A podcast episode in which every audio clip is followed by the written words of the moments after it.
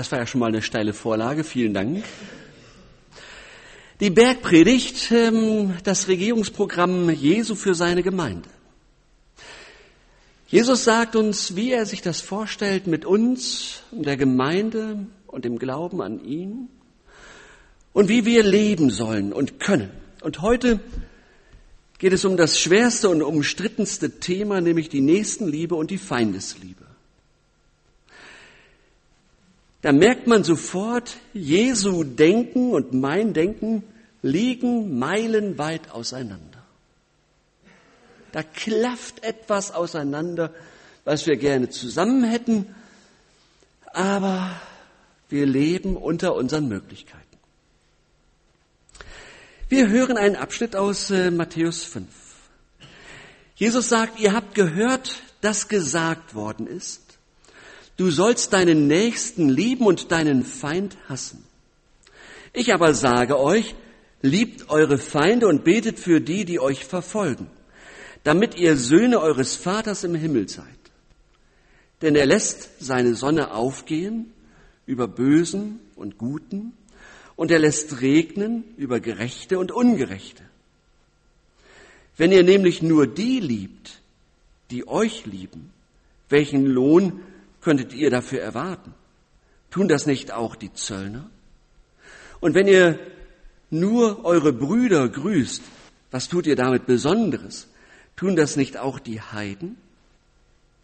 Ihr sollt also vollkommen sein, wie es auch euer himmlischer Vater ist. In Jesus selbst ist die Herrschaft Gottes sichtbar herbeigekommen. Gott richtet sein Reich auf und seine Jünger gehören ab sofort mit dazu in diesen Herrschaftsbereich Gottes. Sie sollen so leben, wie Gott sich das gedacht hat. Warum? Weil die Not dieser Welt zum Himmel schreit weil Gott in seiner Liebe diese Welt erneuern, verändern und auch heilen will. Und das geht nur, indem Gott ganz klein anfängt. Durch Jesus. Das Neue beginnt. Und dann folgen viele andere, die Jesus mit hineinnimmt in den Herrschaftsbereich Gottes, damit dieses Neue sich ausbreiten kann, damit Menschen gepackt werden von der Liebe Gottes so leben und andere damit anstecken und sie anders leben und Licht in diese Welt bringen. Licht soll in diese Welt gebracht werden, die ja eigentlich geprägt ist von Bitterkeit, von Hass, von Gewalt und auch von Menschenverachtung. Und darum ruft Jesus Menschen, seine Nachfolger ins Reich Gottes, damit sie geprägt von dieser Liebe leben, anders leben. Und auf diesem Hintergrund sagt Jesus diese Worte. Ihr habt gehört, dass gesagt ist, du sollst deinen Nächsten lieben und deinen Feind hassen. Ich aber sage euch, liebet eure Feinde und bittet für die, die euch verfolgen. Wobei, wenn man das mal dann vergleicht, Jesus sagt ja, ihr habt gehört, dass das so und so ist, wenn man das vergleicht mit dem, was im Alten Testament steht, steht dieser Satzteil gar nicht drin. Das irritiert doch. Es steht nicht drin, du sollst deinen Feind hassen. Da könnte man auf die Idee kommen, was hat Jesus hier eigentlich gemacht? Hat er da irgendwas reingeschummelt? Hat er sich das irgendwie zurechtgeredet, so wie wir uns manche Dinge ja auch so zurechtreden, damit es passt. Jesus weist mit dieser Einleitung seine damaligen Hörer auf ein Problem hin, das sich unterschwellig in die jüdische Gesellschaft ähm, eingeschlichen hat. Das Gebot, du sollst deinen Nächsten lieben wie dich selbst, war ursprünglich umfassend gedacht, so wie wir das in der Einleitung gehört haben. Nämlich jeder Mensch, mit dem du irgendwie zu tun hast, ist dein Nächster. Und den sollst du im Namen Gottes lieben. Und dann passiert es so, wie es immer passiert. Im Laufe der Jahrhunderte wird das, dieses Gebot verändert. Es wird so verändert, wie man es denn auch lebt oder leben kann. Es wird eingeengt. Es wird eingeengt auf seine Freunde, es wird eingeengt auf Schwestern und Brüder der Gemeinde, auf Leute aus dem eigenen Volk, auf die, die einem sympathisch sind.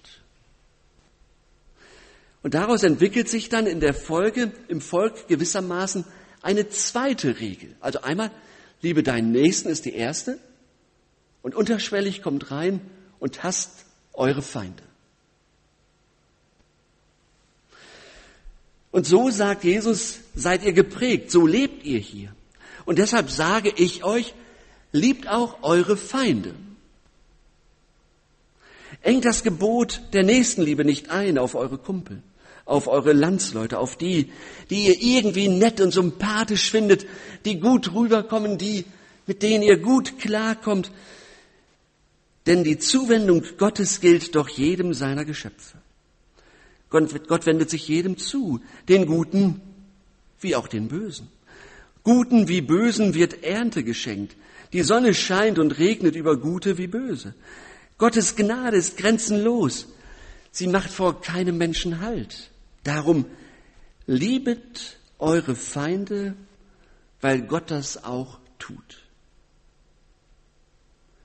Dabei und das müssen wir einfach mithören. Meint Liebe nicht irgendwie ein weiches, romantisches Kuschelgefühl, sondern Liebe meint die konkrete Tat und den Willen, dem anderen Gutes und nichts Böses zu tun. Genau das, was Jesus auch selbst tut. Da sieht er den Betrüger, den Zöllner Zachäus. Und er hat Umgang mit ihm. Oder der Mörder, der mit ihm am Kreuz hängt. Oder bei dem Satz, Vater, vergib ihnen, denn sie wissen nicht, was sie tun. Jesus lebt das, was er sagt. Und er macht deutlich, so ist Gott selbst. So ist Gott seinen Menschen zugewandt. Und ich möchte sagen, das ist doch unser Glück. Das ist unser Glück, dass die Liebe Jesu so weit geht. Wo wären wir denn, wenn Jesus nur die lieben würde, die ihm sympathisch sind? Die, mit denen man gut klarkommt. Im Römerbrief heißt es, als wir Gott noch als Feinde gegenüberstanden, hat er uns durch den Tod seines Sohnes mit sich versöhnt. Gott hat also seine Feinde, ähm, Gott liebt also seine Feinde, liebt die, die ihm, ihm misstrauen. Gott liebt die Menschen, die seine Gebote missachten und über den Haufen werfen.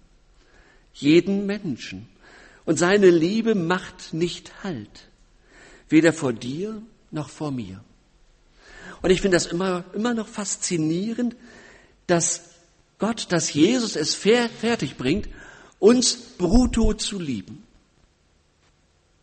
Nicht erst nach Abzug unserer Schwächen, Erst nach Abzug von all dem, was nicht so gut ist, dann liebt Jesus uns, sondern so, wie wir sind. Ich finde das faszinierend. Immer noch ganz, ganz toll. So ist Jesus. Er kann das. Er macht es. Gott sei es gedankt.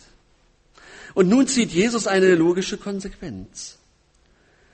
So wie wir das ja manchmal im Volksmund sagen, ach, ganz der Vater, ganz die Mutter, so soll das auch geistlich sein. Wenn, wenn Menschen uns ansehen, ach, ganz der Vater, ganz der Vater im Himmel. So soll es sein. Auch bei dem Liebet eure Feinde. Und ich möchte sagen, die Logik dahinter, die verstehen wir. Aber funktioniert das denn auch? Ja, also ich glaube, die Logik ist klar. Wie Gott mir, so ich dir. Das, das ist ja klar. Aber funktioniert das denn auch? Und wie geht das? Und was heißt das eigentlich konkret? Das heißt zunächst, dass wir uns eingestehen, ja, es gibt Menschen, die erlebe ich als, vielleicht sogar als meine Feinde. Die erlebe ich so, dass ich mit ihnen nicht klarkomme, dass ich mit ihnen nicht zusammen sein möchte, die ich nicht mag und die mich nicht mögen, äh, die mich gemein behandeln und ich sie vielleicht ja auch, die mich demütigen, die mich verletzen, die mich mobben. Im Großen und im Kleinen. Ein Zitat, Heinrich Heine, der bekannte deutsche Dichter, schrieb, wenn der liebe Gott mich ganz glücklich machen will, dann lässt er mich die Freude erleben, dass an diesen Bäumen etwa sechs bis sieben meiner Feinde aufgehängt werden.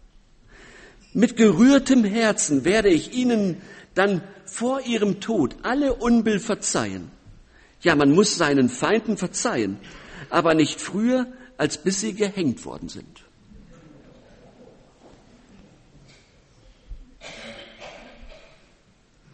Deutsche Literatur, ja.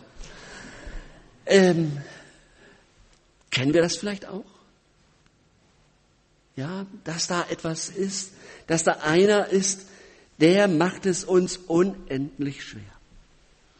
Und dann wissen wir das aus dem Alten Testament, aus den Psalmen. Da steht zum Beispiel Psalm 58, Gott zerbrich ihnen ihre Zähne im Maul. Oder Psalm 59, errette mich Gott vor meinen Feinden und vertilge sie alle ohne Gnade. Ich glaube, es ist wichtig festzuhalten, dass wir, dass wir so etwas kennen, solche Gefühle, äh, dass wir oftmals darüber selbst erschrecken, was in uns alles drin steckt. Und ich glaube, das sind nicht unbedingt Worte, die wir dann einfach zudecken äh, können, oder geistlich irgendwie hindrehen, sondern sagen müssen tatsächlich, so bin ich. Das ist in meinem Herzen auch drin. Und der lebendige Gott hört unsere Not, nimmt diese Klage ernst, sieht unsere Schmerzen, die andere Menschen uns zufügen. Das muss sogar vor Gott zur Sprache kommen. Ich glaube, dass auch Hasstiraden rauskommen dürfen vor dem lebendigen Gott. Es geht nicht darum, alles wegzudrücken, nicht zu unterdrücken, nicht fromm zu überkleistern. Ich sage Gott diese Dinge. Das ist der erste Schritt. Ich glaube, den dürfen wir nicht überspringen, wenn wir die Dinge klar haben wollen, nämlich, dass so etwas in uns auch drin steckt. Kommt ein zweiter Schritt. Wenn wir so mit Gott im Gespräch sind, taucht natürlich irgendwann ein Spiegel auf. Und in diesem Spiegel sehen wir vielleicht, oh oh, ich bin ja manchmal der, der für den anderen der, der Stein des Anstoßes ist. Ja? Dass wir plötzlich entdecken, dass ich derjenige bin, durch den andere zum We zur Weißglut gebracht werden. Wir können also im Gespräch mit Gott ehrlich sein, uns selbst gegenüber, und vielleicht spiegelt Gott uns auch etwas im Gespräch mit ihm wieder. Und der dritte Schritt, der sich jetzt natürlich auch anschließt, ist die Frage, bringt mich das alles weiter? Ich finde es und halte es für ganz wichtig, dass wir diese Dinge sagen und erleben und wissen, so sind wir und so sind wir vor Gott. Und jetzt ist die Frage, wie kann es denn dann weitergehen? Wir wissen, Hass bringt nicht weiter. Denn wenn der Hass sich festsetzt, dann macht er uns kaputt. Wir werden das äh, alle kennen, wenn wir so richtig engagiert gegen jemanden sind, weil der so schlecht ist. Dann macht dieser Groll mich müde, weil ich immer weiter nachgrübel, wie gemein der andere doch ist. Immer wieder stelle ich mir neu vor, welche ihn das, ihm das nächste Mal treffe, was dann passiert, wie ich ihm die und die Dinge um die Ohren hauen werde. Und dieses innere Festhalten am Groll und am Hass zermürbt mich und macht mich krank. Ich kann dann keinen klaren Gedanken mehr fassen, keinen Gedanken der Freiheit und des Loslassen und der Versöhnung. Ich bin dadurch innerlich besetzt und schade mir dadurch selbst. Darum ist es richtig, zum Hass zu stehen, den Ärger Gott hinzuhalten und dann diesen Satz zu hören, dass Gott sagt, die Rache ist mein, spricht der Herr. Wir hören, dass Gott jemand ist, der für Gerechtigkeit steht, für Liebe, für faire Verhältnisse. Wir hören, dass Gott jeden Menschen liebt, ja auch den Sünder, jeden Sünder, auch mich. Aber die konkrete Tat, Sünde hasst. Gott hasst Ungerechtigkeit und Gemeinheit. Gott hasst Rassismus und Missbrauch, hasst Mobbing und menschenverachtendes Handeln. Und er ist auf der Seite derer, die unter die Räder gekommen sind, leidet mit, trauert mit und verspricht, dass er zur Gerechtigkeit helfen wird. Das ist so ein ganz großes Thema bei den Propheten des Alten Testamentes, die im Namen Gottes das Unrecht anprangern. Und Gott macht seinen Leuten Mut, gegen Unrecht anzugehen. Und Christen sollen aufstehen gegen ungerechte und, ungerechtes und widerwärtiges Verhalten. Christen sollen den Mund auftun und protestieren gegen menschenunwürdige Zustände. Dass wir keine Duckmäuser sind, sondern diejenigen, die mit geradem Rücken die Stirn bieten und sagen, das geht so nicht, weil es menschenunwürdig ist.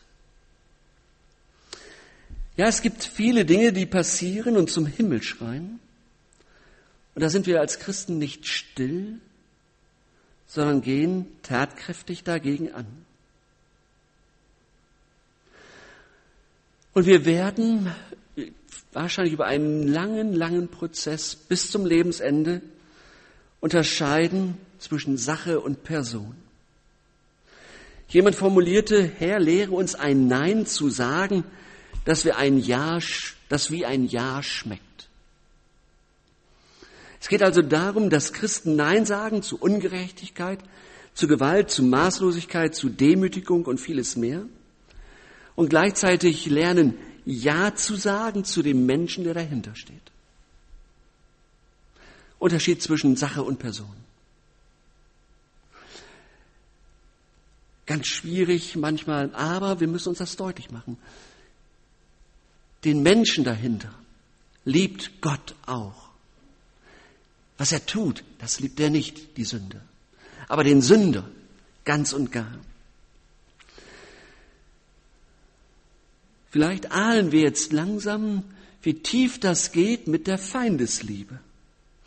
Christen sollen nicht alles schlucken und schweigen und alles hinnehmen. Es geht nicht darum, dass sich Christen das Selbstvertrauen rauben lassen äh, und ohne Rückgrat duckmäuserisch durch die Gegend kriechen. Ganz bestimmt nicht. Es geht auch nicht darum, dass Christen willfährig den großen und kleinen Tyrannen des Lebens alles durchgehen lassen. Sondern, da sehe ich auf Jesus bei der Tempelreinigung, dass den Kaufleuten gezeigt wird, was jetzt richtig ist und was nicht richtig ist. Dass er im Streitgespräch mit den Pharisäern und Schriftgelehrten deutliche Worte findet gegen die Scheinheiligkeit und Menschenverachtung. Sie widerstehen dem Unrecht, sie bieten der Gemeinheit die Stirn, sie treten unmissverständlich für das Recht ein. Warum? weil die Menschen Gottes Geschöpfe sind. Das ist unsere Herausforderung und die braucht Zeit. Das müssen wir lernen, von Gott her lernen. Jemand hat gesagt, das Gebot der Feindesliebe kann nicht bedeuten, dass man in seinen Gefühlen dem nahe ist, der einen gekränkt und verletzt hat. Der Satz hat mich entlastet. Ganz stark. Das Gebot der Feindesliebe kann nicht bedeuten, dass man in seinen Gefühlen dem nahe ist, der einen gekränkt und verletzt hat. Dass wir das nicht falsch verstehen. Um es mal konkret zu machen, da wird ein Teenager von einer Straßengang überfallen. Die wollen sein Handy haben. Soll ich dem Teenager sagen, aber du musst jetzt die anderen lieb haben? Oder da ist ein Arbeitnehmer, der so einen, drei, so einen Stromberg-Chef, so einen Stromberg-Chef hat. Soll man dem sagen, Mensch, den musst du lieben? Oder Soll ich einer Ehefrau, die von ihrem Mann misshandelt und gedemütigt wird, ohne Ende sagen, du musst aber deinen Mann lieben? Ich glaube, das geht gar nicht. Das bleibt ja beim Behauptenden. Das ist ja noch nicht ins Leben gekommen. Und wenn sich da überhaupt erst etwas verändert, dann überhaupt erst über einen langen Entwicklungsprozess. Dass man sich da auf den Weg macht. Die gedemütigten Menschen müssen erst mal raus aus der Situation und bei Gott lernen, dass sie Hass empfinden und wütend sein dürfen und sich schützen müssen. Darum noch einmal, wenn Situationen entstehen, wo Menschen uns zu Feinden werden, erstmal den Hass benennen, die Wut vor Gott aussprechen, zu hören, dass Gott sagt, mein ist die Rache. Aber dann kommt es auch die Frage, wie geht es weiter? Um meinetwillen und um des Nächsten willen. Wie kann denn etwas Neues wachsen, wenn nur doch der Hass regiert.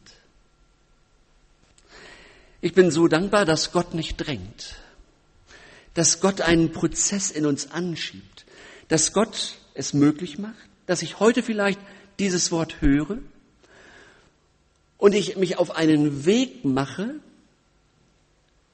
auf einen Menschen zu, der mir jetzt gerade so vor Augen ist. Und das muss nicht bedeuten, dass ich morgen und übermorgen gut Freund mit ihm bin.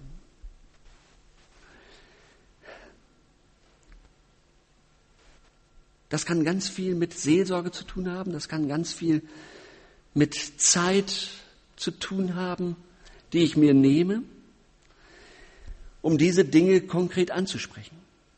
Die Frage ist ja immer, wollen wir das? Oder ist uns das zu mühsam? Ich erlebe das doch selbst. Manchmal ist es mir doch zu mühsam, dran zu gehen. Dann lieber laufen lassen oder wegdrücken, in, ja, Schwamm drüber und es geht weiter. Vielleicht ist heute Abend so, so ein Abend, wo wir denken, ach, da ist ja der eine. Und das wird mir von Gott aufs Herz gelegt, jetzt für diesen Menschen oder mit diesem Menschen oder auf ihn zuzugehen Das ist spannend. Diese Woche wird spannend, wenn wir uns darauf einlassen wollen. Die Verhältnisse nicht so zu lassen, wie sie sind. Damit zu rechnen, dass Jesus hineinkommt in mein Leben und dass seine Liebe und seine verändernde Kraft etwas in mir bewirkt. Das kann Wochen, Monate, Jahre, Jahrzehnte dauern aber dranbleiben, einmal anfangen. Ich glaube, dieses Anfangen ist für uns oftmals das Schwierigste. Deshalb möchte ich Mut machen. Von Jesus her Mut machen. Ich möchte das hören, dass, äh, dass es heißt, seid vollkommen, wie euer Vater im Himmel vollkommen ist. Und ich weiß genau, das werde ich sein, wenn ich im Himmel bin. Dann bin ich auch vollkommen. Vorher ist das alles so fragmentarisch, alles so, so klein, klein. Aber darauf kommt es an. Im Kleinen treu zu sein und zu sehen, wo komme ich weiter im Leben? Wo komme ich weiter? Wo möchte ich weiter an Gott rankommen? Das ist dann oftmals, oder ist dann nicht unbedingt nur das schöne Gefühl, das ich dann von Gott her bekomme, sondern dann ist, das ist auch etwas, dass ich weiterkomme, dass sich etwas äh, klärt in meinem Leben. An Dingen, die sich festgesetzt haben, die mit Gottes Hilfe Veränderung erfahren können. Ich möchte euch herzlich Mut dazu machen.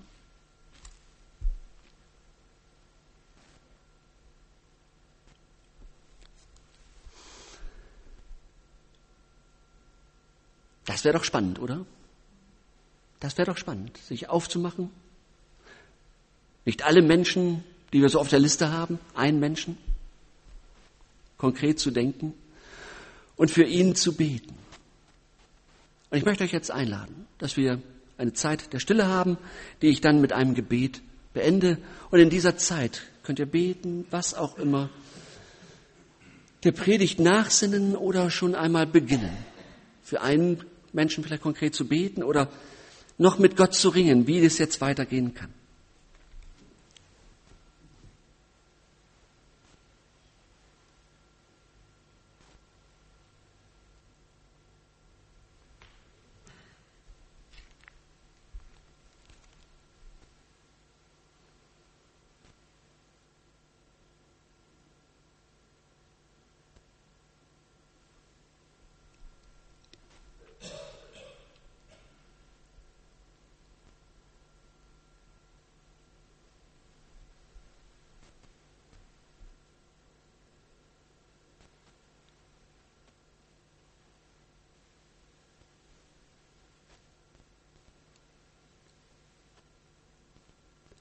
Danke, lieber Herr Jesus Christus, du hörst unser Gebet.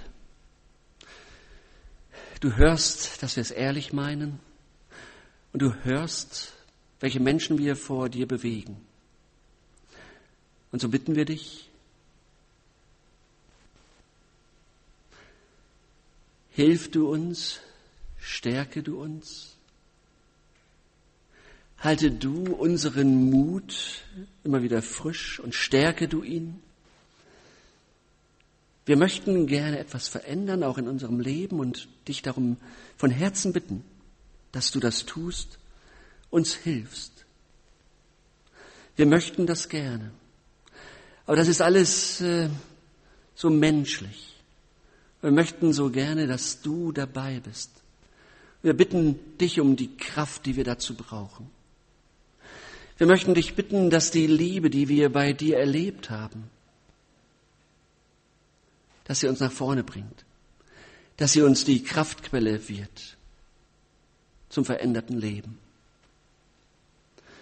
So danken wir dir für deine Gegenwart heute und bitten dich für diese kommende Woche, dass du unser Reden, unser Hören, unser Gebet und unser Denken besonders segnest.